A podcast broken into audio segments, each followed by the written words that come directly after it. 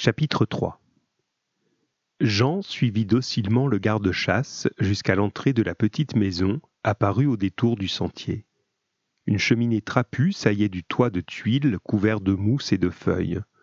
Un panache de fumée grise montait dans le ciel et se jetait dans le couvercle menaçant des nuages. Amédée Lompard poussa la lourde porte et, après avoir lancé un rapide coup d'œil sur les environs, fit signe à Jean d'entrer. Une odeur de feu de bois et de soupe les accueillit. Une silhouette s'agitait près de la cheminée qui occupait presque tout le mur du fond. Je t'amène un invité, fit le garde-chasse. La silhouette se redressa. Une femme, aussi menue qu'Amédée, était massif. Malgré les cheveux blancs encadrant son visage sillonné de rides, elle ne semblait pas très vieille, du même âge que le garde-chasse sans doute. Tiens, tiens, qu'est-ce que tu nous as trouvé là marmonna-t-elle en posant sur Jean ses yeux sombres et pénétrants? Amédée tira de sa poche le carnet et le crayon. Un petit vaurien. Je l'ai surpris en train d'écrire. La femme se rapprocha de Jean après s'être essuyé les mains sur son tablier dont le blanc originel avait viré au jaunâtre. Les manches retroussées de sa robe noire dévoilaient des avant-bras à la largeur étonnante. Les flammes dansantes crépitaient dans la cheminée et jetaient des gerbes d'étincelles qui s'égrenaient sur le carrelage de terre cuite. Qu'est-ce que tu crois, mon garçon? reprit la femme en fronçant les sourcils, que le fait de savoir lire et écrire changera quelque chose à notre vie? Magda, l'institutrice, affirmait que, si les insurgés avaient eu un minimum de savoir, les révoltes de 1955 et de 1982 ne se seraient pas soldées par des massacres qui avaient abandonné plusieurs centaines de milliers de morts sur les pavés parisiens. Peut-être même qu'elles auraient donné le coup d'envoi d'une ère de progrès et de partage. Les anciens évitaient de parler de la terrible répression exercée par les soldats de l'armée royale, mais Jean avait entendu l'un d'eux dire qu'il s'était échappé de l'enfer en foulant un épais tapis de cadavres. Sans se retourner, la femme tendit le bras en direction du garde-chasse. Fais donc voir ce qui fabrique ce vaurien. Amédée lui remit le carnet et le crayon. Elle les observa un petit moment, comme si elle tenait des serpents venimeux dans ses mains, puis elle ouvrit le carnet dont elle tourna lentement les pages. Jean se rendit compte que l'œil de son interlocutrice ne glissait pas sur les lignes d'écriture, mais qu'il s'y accrochait comme du lierre sur les troncs d'arbres. C'est ma foi pas mal, murmura-t-elle. Qui donc t'a appris à tracer les lettres? Jean garda les lèvres closes. Il ne trahirait jamais Magda, ses camarades de clandestinité, les mères complices. Évidemment, tu es une fichue tête de mule. Bah, je gage que c'est l'un de ces fous qui tourne le bout de la tête des gens. Elle referma le carnet, les yeux perdus dans le vague. Des rêves, tout ça, des rêves qui se fracassent sur la vie comme du verre sur le carrelage. On a rêvé, nous aussi, on y a cru. Et voilà ce qu'on est devenu, Amédée et moi des éclats de rêve, de pauvres bougres qui vivent de la charité du comte de la Roussière. Une telle tristesse imprégna le visage de la femme que Jean s'attendit à la voir éclater en sanglots. Elle se détourna brusquement, reposa le carnet et le crayon sur la table en bois et tisonna le feu dans la cheminée. Après s'être défait de son fusil et de sa veste, Amédée tira vers lui l'extrémité de l'un des deux bancs sur lequel il était assis. Installe-toi sur l'autre banc, mon garçon. La femme déposa devant Jean une cuillère, un morceau de pain, une assiette creuse, d'où montait un fumet délicieux. Il ne quitta pas des yeux le carnet et le crayon abandonnés sur la table. Sa vie tout entière était désormais contenue dans ces pages, qui seraient bientôt arrachées comme de mauvaises herbes et jetées au feu.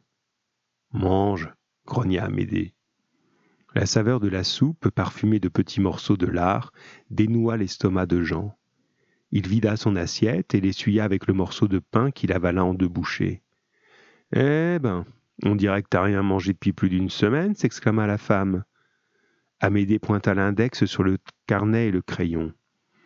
Tu devrais reprendre tes affaires avant que quelqu'un d'autre les trouve, et y faire plus attention la prochaine fois. Jean crut qu'il avait mal entendu.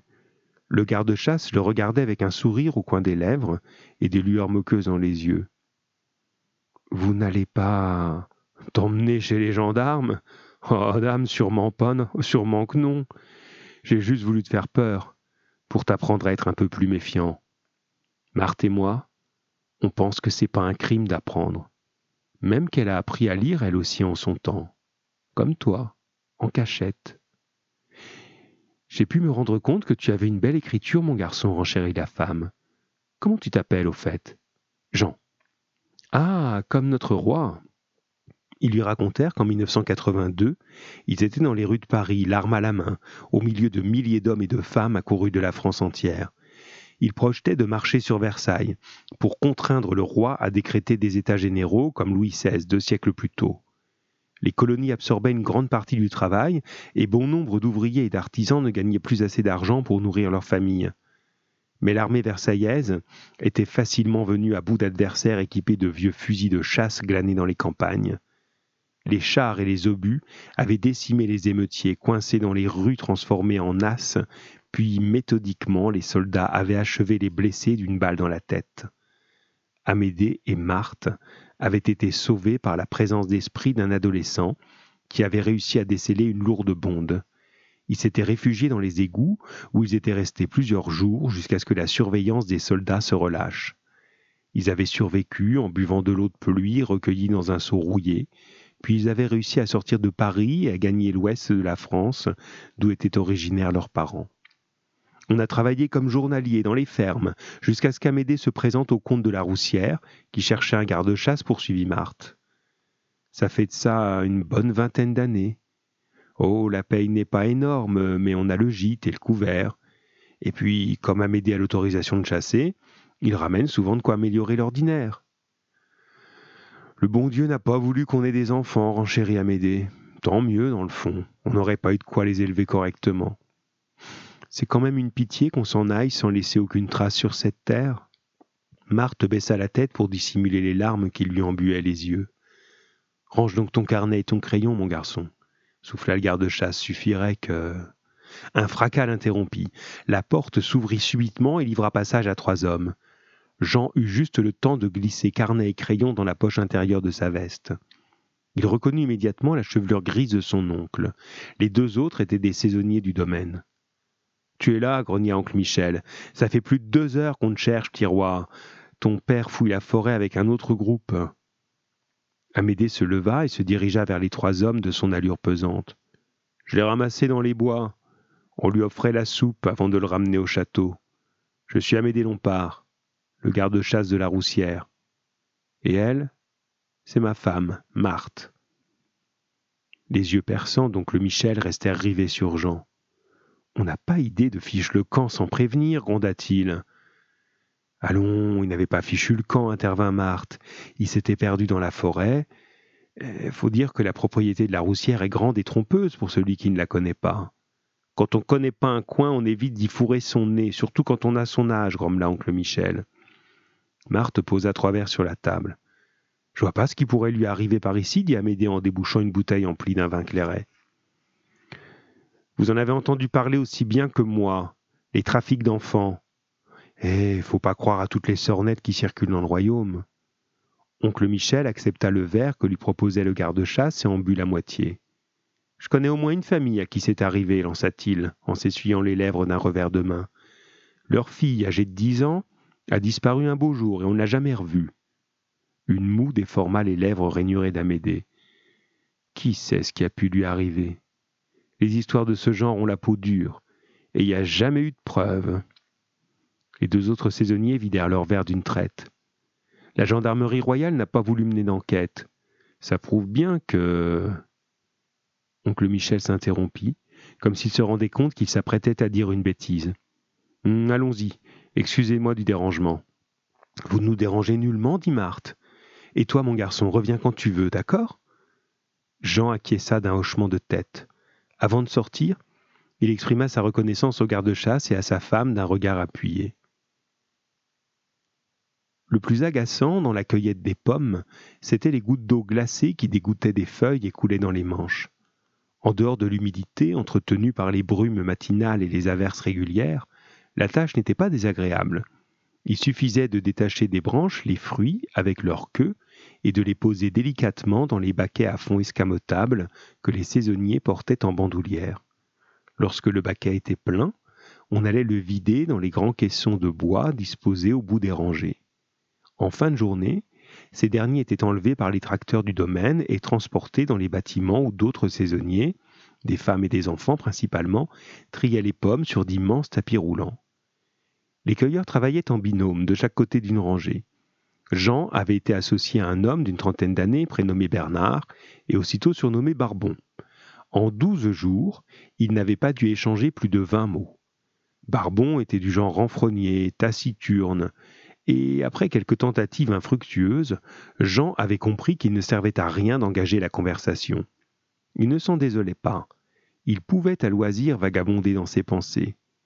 Et ses pensées le ramenaient sans cesse vers la petite fille du comte. Il l'avait aperçue à plusieurs reprises dans les allées du château, juchée sur un cheval blanc. Plus il l'observait, plus il la trouvait jolie, plus elle occupait son esprit. Il avait beau se dire que jamais une fille de sa condition ne daignerait baisser les yeux sur un cou noir de son espèce, il ne pouvait pas s'empêcher d'espérer un regard, un sourire. Elle ne lui avait adressé aucun signe pour l'instant. Elle ne semblait même pas le voir, plantée comme une statue sur le bord d'une allée. Elle montait en Amazone, les deux jambes du même côté, le buste droit, les rubans de sa robe volant au vent, les cheveux enfouis sous un chapeau fleuri. Elle était la plupart du temps accompagnée du responsable des écuries du domaine, dont le cheval noir, luisant, nerveux, suivait à une dizaine de mètres. Jean l'imaginait sautant de sa monture, s'approchant de lui avec un large sourire et plongeant ses merveilleux yeux bleus dans les siens. Lorsqu'elle avait disparu dans le lointain, il se rappelait qu'il s'était porté volontaire pour aller chercher les chopines et les repas des autres cueilleurs il sautait sur tous les prétextes pour se rendre dans les cuisines du château. Il n'y avait encore jamais croisé la petite fille du comte, mais les cuisinières et les servantes à la langue bien pendue lui avaient appris qu'elle se prénommait Lise, qu'elle était la préférée du maître des lieux et une véritable peste. Jean parvint à s'isoler quelques moments pour s'exercer à l'écriture. Il pouvait faire cela chaque jour. Il s'esquivait au début de l'heure vacante entre la fin du travail et le repas du soir, servi dans la grange attenante au dortoir. Le garde-chasse lui avait proposé de se cacher dans l'ancienne bergerie située à une trentaine de mètres de sa maison. L'odeur, une puanteur de vieux bouc, n'était pas agréable, mais au moins il serait à l'abri en cas d'averse, et personne ne viendrait le déranger. Assis sur une confortable botte de paille, Jean traçait les lettres et les mots. Lise était maintenant le mot préféré de ses exercices, aux dernières lueurs du jour tombant de la minuscule lucarne.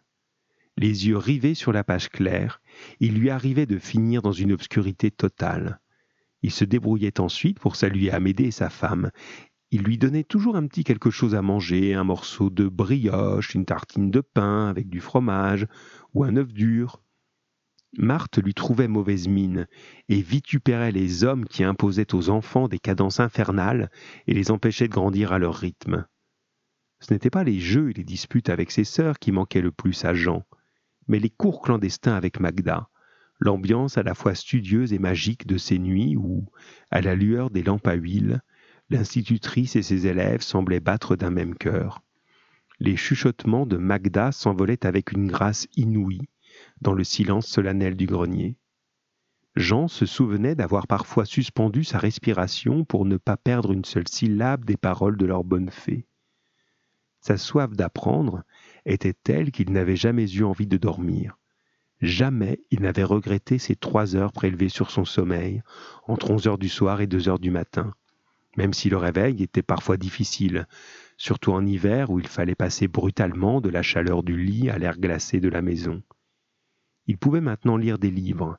Oh, pas les ouvrages compliqués que lisaient les filles les plus douées de la classe, mais des livres pour enfants, aux phrases courtes et aux grosses lettres. Il lui tardait d'ailleurs de plonger dans des œuvres un peu plus consistantes, mais Magda pensait qu'il lui fallait encore acquérir du vocabulaire. Alors il rendait aussitôt, aussi souvent que possible, des visites au vieux dictionnaire, où il picorait de nouveaux mots, parfois si compliqués qu'il semblait impossible à mémoriser. L'arithmétique lui plaisait particulièrement. Il était le meilleur de la classe en calcul mental. Il avait appris la table des multiplications en l'espace de deux cours. Les autres le surnommaient avec un brin d'admiration le calculateur. Il n'avait pas tort. Il adorait jouer avec les chiffres, les combiner entre eux pour obtenir des nombres, les diviser pour vérifier la justesse de ses opérations. Il augmentait régulièrement les difficultés. Il allait maintenant jusqu'à deux chiffres après la virgule. Avance donc, au lieu de rêvasser, mon gars. T'as vraiment pas la tête au travail, hein Barbon le fixait à travers le feuillage du pommier. Le régisseur n'avait pas jugé nécessaire d'interrompre le travail, malgré la bruine persistante qui imprégnait cheveux et vêtements. Barbon ne cessait de grommeler et de soupirer. Il estimait sans doute que le mauvais temps risquait d'aggraver la toux qui le secouait depuis plus de trois jours. Ses yeux brillaient de fièvre, mais il se gardait bien de se plaindre. Il avait besoin d'argent et ne voulait pas prendre le risque d'être renvoyé. La pâleur de son visage offrait un contraste inquiétant avec la noirceur de ses cheveux et de sa barbe.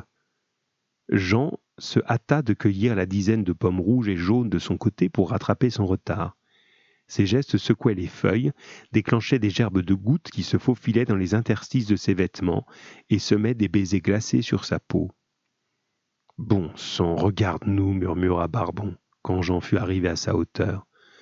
Trempés comme des chiens, peinant comme des chevaux de trait, des animaux.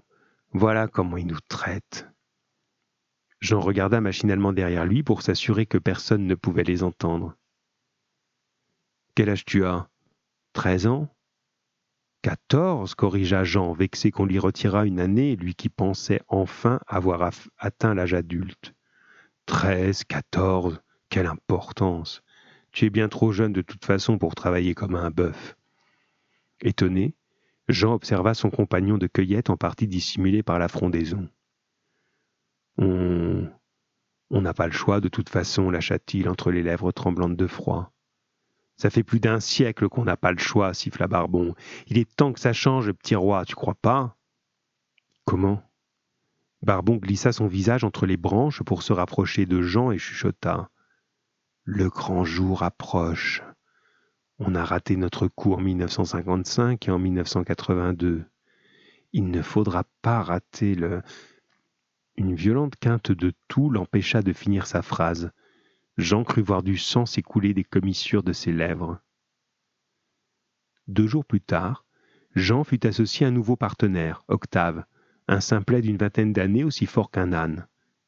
Oncle Michel raconta que les gendarmes royaux étaient venus chercher Barbon à l'aube, qu'il avait essayé de s'enfuir, mais qu'il l'avait rattrapé sans difficulté dans l'allée, et qu'il l'avait roué de coups avant de l'enfermer dans leur camionnette blanche. Il ajouta qu'on devait faire sa part de travail, sans se mettre des idées dangereuses en tête. Le père de Jean l'approuva d'un hochement de tête, tout en fixant son fils d'un air tragique.